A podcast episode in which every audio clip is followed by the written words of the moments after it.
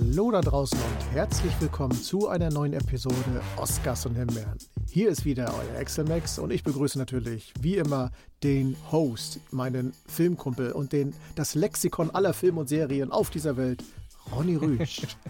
Ja, ich sag auch Hallo und ich, ich äh, grüße alle, die uns zuhören. Oh, das war ja mal sehr solid. Ach, du wolltest dich heute im Hintergrund halten. Ja, ich will mich heute im Hintergrund halten. Gut, gut, gut, gut, gut.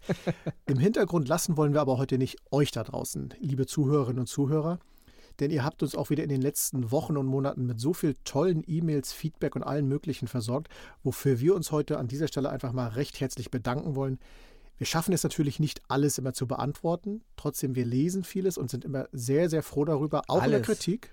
Wir lesen alles, nicht vieles. Stimmt, wir lesen alles. Es, Sorry. Fauxpas. Das, das klang, Hintergrund. das klang gerade so, als würdest du nicht, das lese ich, das lese ich nicht. Aber Aber, hast- sorry, ich wollte mich eigentlich im Hintergrund halten. Du hast sehr viel von unserem, wie hieß er, den Sprachdoktor, nee, Sprachpolizisten, hast du schon einiges drauf, ne? Ja gut, da geht es ja nur um meine, um meine schlechte englische Aussprache. Ach, die Geschichte. Weil ich ja irgendwelche Süd, südamerikanischen Slangs nicht drauf habe oder so. Du bist ja auch nicht Sorry. aus South Carolina. Nein, südamerikanisch, sorry, nicht, nicht, nicht Süd-USA. Südameri Süd Südamerika ist Ach so, nicht ah, die USA. so weit sogar. Ach, du bist auch kein Uruguayaner oder wie sie alle heißen. Wo waren wir? Genau, ihr da draußen. Vielen lieben Dank an dieser Stelle. Wir freuen uns natürlich auch weiterhin von euch Post zu bekommen, Feedback, auch Kritik. Auch dafür sind wir immer gerne zu haben. Und ja, bevor wir zu dieser heute auch wieder sehr, sehr klassischen Oscars- und Himbeeren-Folge kommen, Ronny, erzähl einen Schlag aus deinem Valentinstag. Ist was gewesen? Ähm, nein, ich gehöre zu den Leuten, die den Valentinstag nicht zelebrieren. Ich wusste also, noch nicht mal, dass er war, bis man ihn mir gesagt hat. Also ich finde es nett, ist okay, wer es machen will.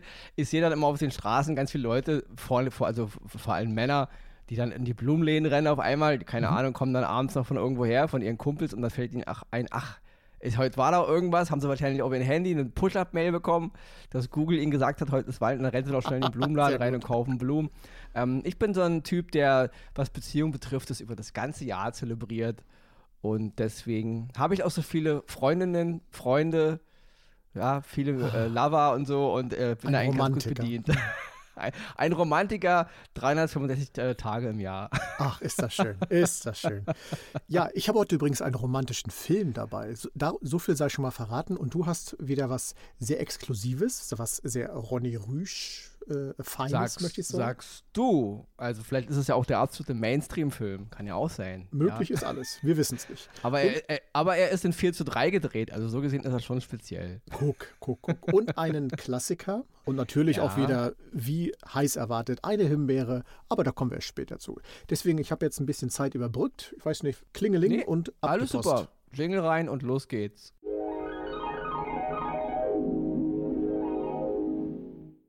Den ersten Oscar, den ich diese Woche im Gepäck habe, ist ein Film, der mich ja wieder mal sehr, sehr bewegt, berührt. Ja, also wirklich, der ist tief in mein Herz gegangen und hat mir ja wirklich wieder mal einen anderen Blick auf die Welt beschert. Ja, es geht um den Film Die wundersame Welt des Louis Wayne im Original The Electric Life of Louis Wayne. Äh, Drehbuch und Regie ist von Will Sharp und in der Hauptrolle ist Benedict Cumberbatch zu sehen. Und Benedict Cumberbatch spielt den Künstler, den britischen Künstler Louis Wayne. Und er ist weltbekannt geworden, heute noch bekannt, durch seine Katzenbilder. Ja, also er hat vermenschlichste Katzenbilder ge ge gemalt und hat im Grunde in, in Großbritannien und auch in Teilen Europas und auch in den Vereinigten Staaten dazu beigetragen, dass die Katze aus dem Schatten des, ja, die war immer ein bisschen behaftet mit äh, Hexen haben Katzen. Also Katzen hatten immer sowas, ja, wenn eine Katze deinen Weg kreuzt, man kennt ja diese ganzen ja, Aberglaube und so. Die Katze war zu, zu jener Zeit nicht offiziell als Haustier anerkannt, ja. Und die war, hatte immer was, was unangenehm. Man hatte Katzen zwar, um Mäuse zu fangen oder auf dem Bauernhof vielleicht, um da irgendwie, ja, um irgendwie Getier zu, einzufangen, was einem nicht gefällt. Aber niemand hatte Katzen als Haustiere. Das war ein bisschen verpönt. Und er hat wirklich mit seiner Kunst und seiner Art, wie er die Katze dargestellt hat in seinen Bildern, dazu beigetragen, dass es in den Menschen ein Umdenken gegeben hat, dass die Katze nicht nur als Mittel zum Zweck oder als diabolisch oder störend wahrgenommen wurde, sondern eben auch, dass Katzen eben auch was, ja, was, was Schönes haben, ja, was Anmutiges. Dass Katzen eben auch Tiere sind, die man auch mal zu Hause halten kann. Also, das ist aber nur so ein Nebenaspekt.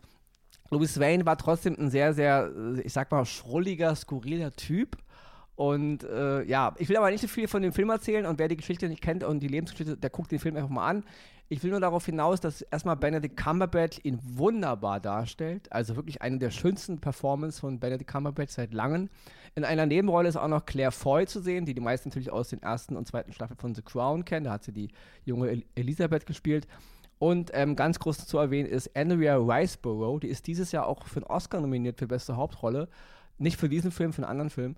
Und äh, sie ist eine wunderbare Schauspielerin. Sie spielt die Schwester von Louis Wayne.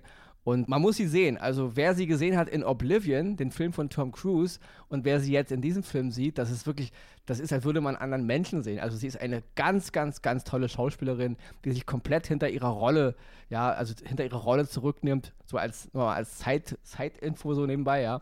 Und Cumberbatch wirklich ganz, ganz tolle Performance. Und warum ich den Film ähm, so toll fand, ist, er hat mir nicht nur, ich selber bin großer Katzenliebhaber, ich habe auch selber eine Katze, aber ähm, er hat mir mal einen anderen Blick auf die Katze gegeben, aber auch auf den Menschen, wie wir die Katze sehen und eben auch, wie wir Liebe sehen und wie wir manchmal aufs Leben gucken. Also ich fand das wirklich, der Film hat so viele Aspekte berührt und dieser Louis Wayne war wirklich ein sehr, sehr, sehr äh, ja, spezieller Typ.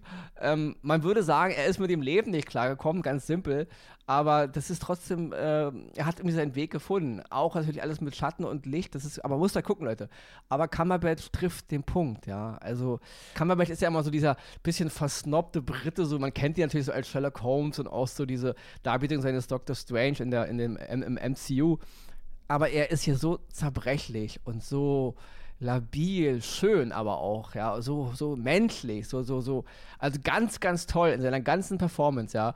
Auch die Art, wie er den alten Louis Wayne spielt, das sieht, ein Lob an die Maske, so sieht Benedict Cumberbatch mal aus, wenn er so alt werden würde. Also ganz, ganz toll.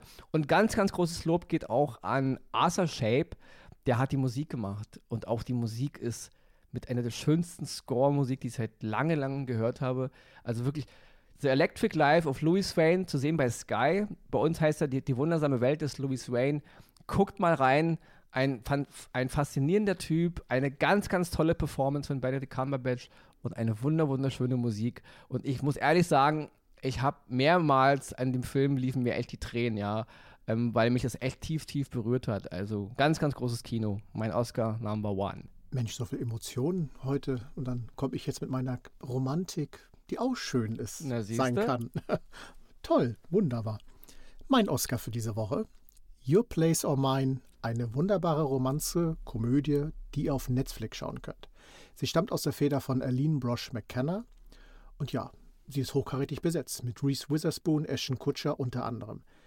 Grob umfasst ist es eine klassische Liebesgeschichte, wie man sie kennt. Reese Witherspoon spielt die Debbie, Ashton Kutcher spielt den Peter. Beide sind seit über 20 Jahren eng befreundet, telefonieren jeden Tag mit, miteinander, weil das Problem ist, sie wohnt in LA, er wohnt in New York. Und warum das so ist, ist die Essenz der Geschichte, worum es da geht. Es ist toll dargestellt, es ist sehr humorvoll, aber nicht überdreht. Ich hatte erst den Film ehrlich gesagt geguckt, weil ich dachte, naja, das wird doch bestimmt wieder irgendeine so klischeehafte, kitschige Angelegenheit werden und das wird garantiert eine Himbeere. Nein, der Film hat, mich, hat mir richtig Spaß gemacht. Er hat so ein bisschen mein Herz erwärmt. Ich habe ein bisschen lachen können und tolle Bilder auch gehabt, weil er auch optisch sehr schön dargestellt ist. Was mir an dem Film aber auch noch richtig gut gefällt, sind die diversen Nebendarsteller, die diese ganze Geschichte zu einer rundum gelungenen Sache machen. Allen voran Jesse Williams, der spielt den Theo. Jesse Williams werden die meistens aus Grey's Anatomy kennen. Für mich immer noch der heißeste Doktor bei Grey's Anatomy. Und auch als er hier das erste Mal auftauchte, dachte ich mir sofort, wow, wenn ich, dann ihn. Ich fände den Typen einfach, der hat so eine Aura, so eine Optik, die Augen, die fesseln mich. Ich finde den Kerl einfach eine Granate, auf Deutsch gesagt. Dann ist noch Zoe Shaw, die kannte ich vorher gar nicht. Die spielt die Minka und sie spielt so eine typische New Yorker, ja, ich will nicht sagen It-Girl, aber so, so eine typische New Yorkerin. Flapsige äh, Klappe, immer locker flockig, gut gestylt, aber eine wunderbare Freundin, die, die man braucht, um in New York irgendwie klarzukommen. Ganz herzerwärmend und zum Lachen. Tick Natora, da müssen jetzt die Star Trek-Fans aufspringen, weil sie hat mal die Ingenieurin auf der Discovery gespielt oder spielt sie vielleicht noch, ich habe das gar nicht mehr weiter mm. verfolgt, die hier auch, die, die, spielt hier so eine kantige Frau, immer Kaffeebecher in der Hand, aber auch den richtigen Spruch zur richtigen Zeit. Ganz großartig. Und zum Schluss hervorheben möchte ich Wesley Kimmel. Ein kleiner Junge, ist, glaube ich, der Neffe von Jimmy Kimmel, Talkmaster in den USA. Der spielt den Sohn von Reese Witherspoon. Ich habe noch nie ein Kind so mit so wenig Mimik und Gestik so viel Aussagen ja, treffen, sehen, hören können, wie er das macht. Ganz großartig. Mit, wirklich mit den kleinsten Mimiken und Gestiken zieht er einen in die Geschichte mal rein und sagt, und man sagt sich sofort, ja, ich verstehe dich, warum es so ist, wie es ist. Ganz groß. Leute, Your Place or Mine ist eine rundum gelungene Sache, wie sage ich immer so schön, sonntagsabends auf der Couch, Popcorn, Gläschen Wein oder was man auch immer trinkt kann man sich wunderbar angucken. Zu zweit, alleine, zu dritt, zu sechst. Völlig egal. Der Film wird euch begeistern. Wünsche ich euch viel, viel Spaß dabei auf Netflix, falls ihr es noch nicht gesagt habt ja, das war es auch schon von meiner Seite. Ja, das war doch schön so im, im Glanz vom Valentinstag. Ja. Ein bisschen Romantik und so, nicht? Ich muss noch kurz noch was erwähnen zu dem Film mit Benedict Cumberbatch. Er ist ein bisschen speziell, sagte ich ja schon. Er ist auch in 4 zu 3 gedreht. Ähm, gibt ihm ein bisschen Zeit, ja? Also nicht gleich nach 20 Minuten ausschalten, sondern es dauert ein bisschen, bis er in Schwung kommt, aber dann wird es richtig, richtig gut. Wollte ich noch erwähnen, ist mir gerade noch durch den Kopf gegangen.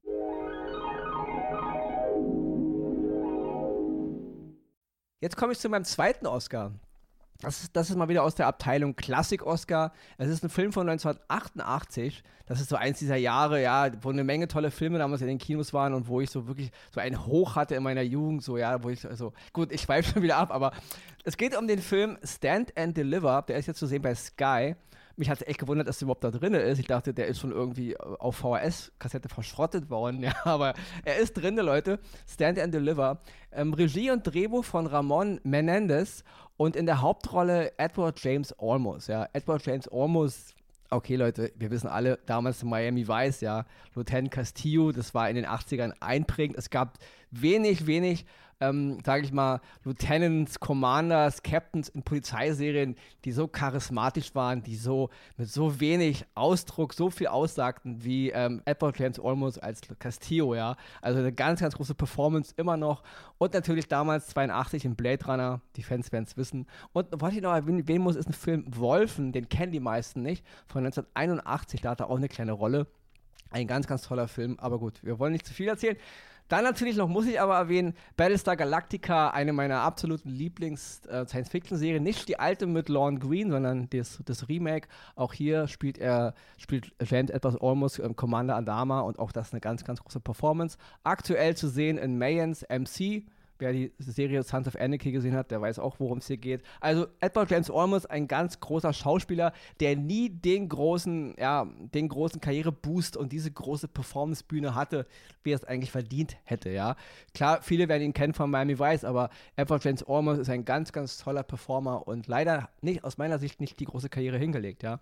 Und der Film damals Stand and Deliver war er damals auch nominiert für die beste männliche Hauptrolle in der Oscarverleihung von 1989. Hat natürlich dann leider gegen Dustin Hoffman verloren, der für Rain Man nominiert war. Und das war eigentlich auch allen allen klar, dass man da, ja, aber er war nominiert und ich muss wirklich sagen, ähm, es ist eine super Performance immer noch, ja.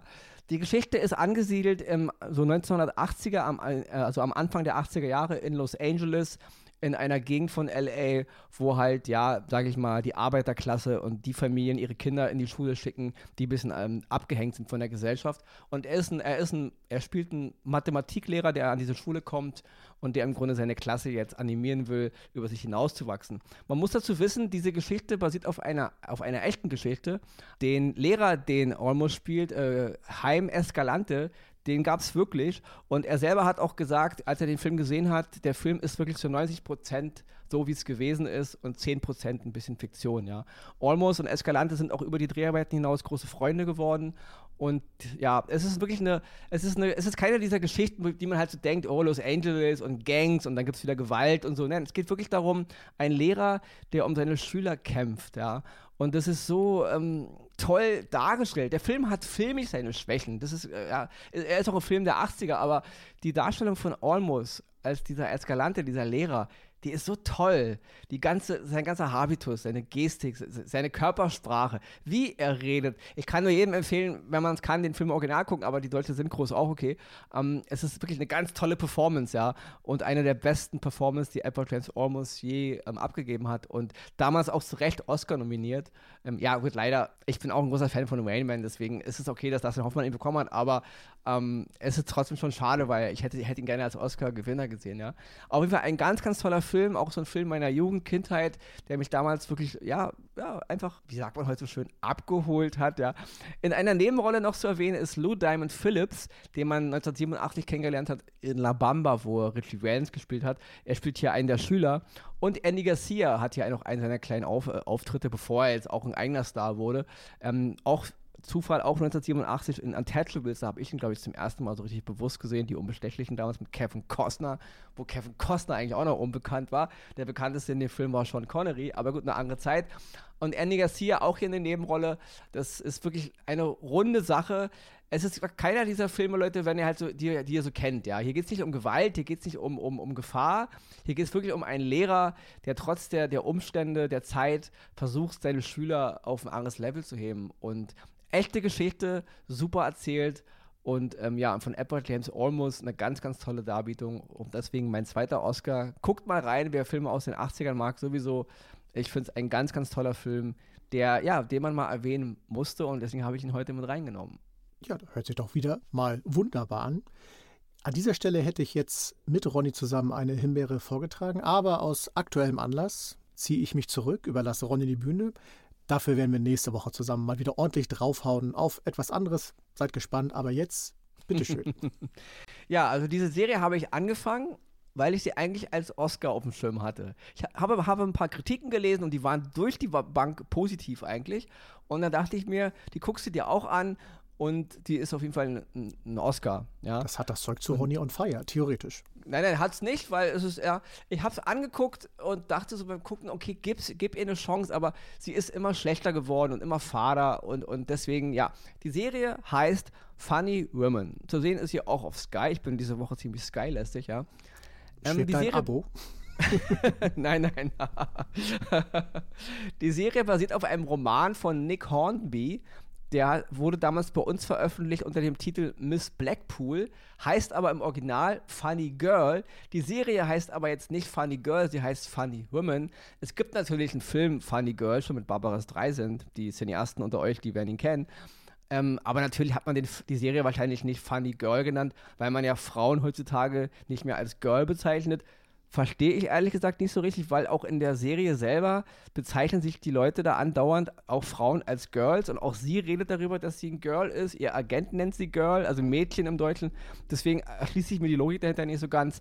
Ich kenne das auch, auch aus meinem Freundeskreis, auch wenn mal Frauen sagen, ich gehe heute mit meinen Mädchen shoppen, dann meint die nicht ihre Kindergartenkolleginnen, dann meint die ihre erwachsenen Frauen. Also ich verstehe diese Diskussion nicht mit diesen Mädchen, Frau, Mann, Junge ich sag auch meine Jungs manchmal zu meinen Kumpels und deswegen, ich finde es eine sehr absurde Diskussion. Wenn man die Serie Funny Women genannt hat wegen Funny Girl, den Film ins Drei sind, dann verstehe ich das. Wenn man die Serie aber genannt hat Funny Women wegen dieser Diskussion, dann finde ich das eigentlich nur blöd, weil es ergibt keinen Sinn. In der Serie selber ist es also einfach nur eine Diskussion, ja. Funny Women, eigentlich Funny Girl vom Roman her, handelt 1964. Es geht um die junge Frau Barbara Parker, die aus dem Norden Englands kommt, aus Blackpool und die will jetzt nach London und will halt ein Fernsehstar werden, Sitcom-Star, ja. Das ist grob die Geschichte, so geht's, darum geht es auch im Buch, obwohl es im Buch mehr, mehr auch um die Serien an sich geht, also wie man Sitcoms gemacht hat, um die Hintergründe, ist das aber so die, der Dreh- und Angelpunkt. Und es soll jetzt alles sehr lustig sein und es soll jetzt alles sehr, sehr, sehr, ja, für die Emanzipation sein und für die Frau und die böse, böse Männerwelt und ich muss ehrlich sagen, ähm, der Grundgedanke ist super. Ich hätte gerne eine lustige, humorvolle, mit ein bisschen Drama-Elementen Serie gesehen von einer jungen Frau, die in den 60er Jahren nach London kommt und da sozusagen das Entertainment-Bereich aufmischt. Hätte ich gerne gesehen, weil ich finde diese Story an sich sehr interessant, aber die Umsetzung ist dann einfach nur plump. Ja? Ich finde, die Gags zünden nicht. Ähm, die ganze Inszenierung wirkt auch alles viel zu modern. Das hat überhaupt nichts mit den 60ern zu tun. Auch wenn die Klamotten und die Musik natürlich aus der Zeit stammen. Aber die ganzen Akteure, gerade die Frauen, ähm, agieren wie Frauen von heute. Das, auch wie sie reden, was sie so machen also nichts daran wirkt irgendwie authentisch. Fand ich irgendwie sehr störend, weil dann mach doch einfach eine, eine Show von heute, dann legst du doch einfach in die heutige Zeit oder meinetwegen in die 80er noch, ja. Aber ich verstand den ganzen Aspekt nicht so richtig. Und auch, ähm, ich muss gleich ein kleines Lob rausschicken an Gemma Arterton. Die wird immer nur noch als Bond-Girl. Sie hat mal vor 15 Jahren, Leute, vor 15 Jahren in James Bond, äh, ein Quantum Trost, hat sie mal ein Bond-Girl gespielt, ja. Ähm, aber sie hat in den 15 Jahren auch dazwischen auch noch eine Menge andere Sachen gemacht. Also sie ist eine Schauspielerin, aber wenn man irgendwo von ihr liest, auch jetzt über die Serie, auch die, die die Serie loben, heißt es immer nur, das Bond-Girl hier, das Bond-Girl da. Also das ist, da, da, will man eine Serie emanzipiert machen. Die Autoren und Autorinnen, die darüber berichten und kritisieren, positiv, wo, die auch auf diese, diese Brecher reinschlagen, sagen dann aber immer nur, das Bond-Girl, Anstrich, die Bond-Frau. Ja? Also Leute, das, das ist immer so diese Doppelbürdigkeit. Ja? Ist sie jetzt eine Frau? Ist sie jetzt ein Girl?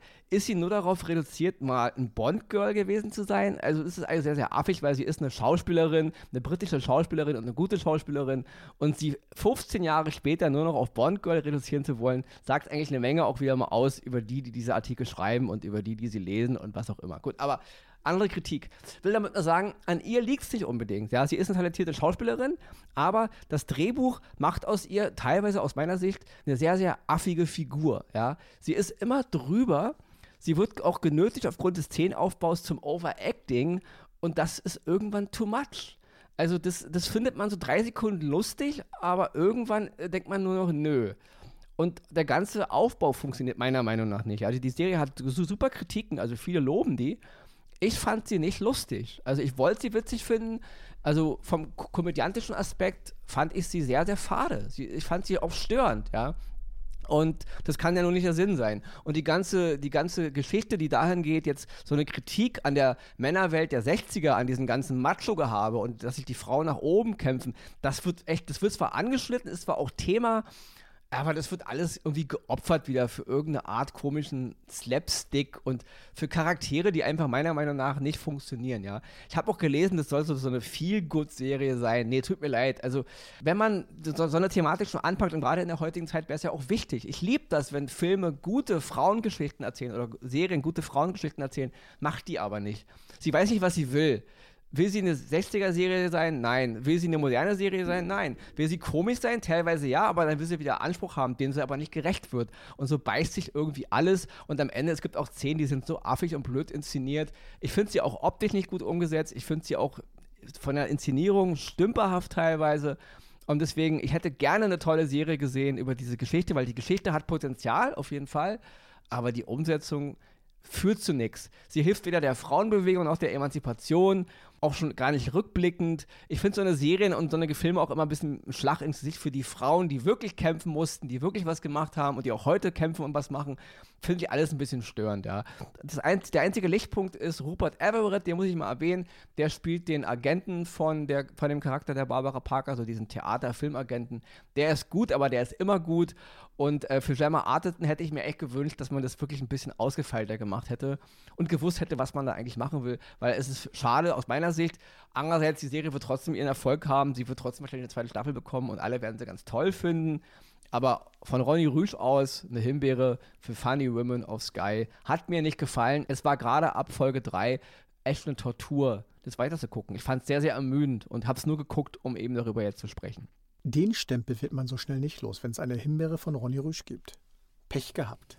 Wer weiß, ob es da überhaupt noch eine Staffel 2 geben wird. Schauen wir mal. so wie bei ähm, 1899. Vernichtet. Richtig, genau. Nur wegen der Himbeere von Ronny Rüsch hat Netflix die Serie eingestellt. Wie war das bei diesen Mythbustern? Busted. Ende. Ja, liebe Leute, das war's auch schon wieder. Eine sehr ruhige, romantische, solide, aber doch hochanspruchsvolle, informative Episode Oscars und Himbeeren geht hier wieder zu Ende.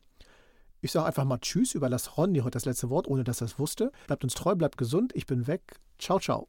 Ja, ich bin ja immer so der Meister der letzten Worte und so, nicht? Also ich wollte auch nochmal abschließend ein Lob rausschicken an all die Hörer, die uns jetzt wirklich seit fast zwei Jahren mittlerweile geht's, glaube ich, nicht? Die Treue gehalten haben und ja, ich habe auch eine E-Mail gelesen, da hat uns jemand darauf angesprochen, dass wir mal wieder ein bisschen mehr Beef reinbringen sollen. Also nicht jetzt, ähm, dass Axel den Ronny anmacht oder ihn runtermacht oder umgekehrt, umgekehrt, das wollen wir natürlich nicht.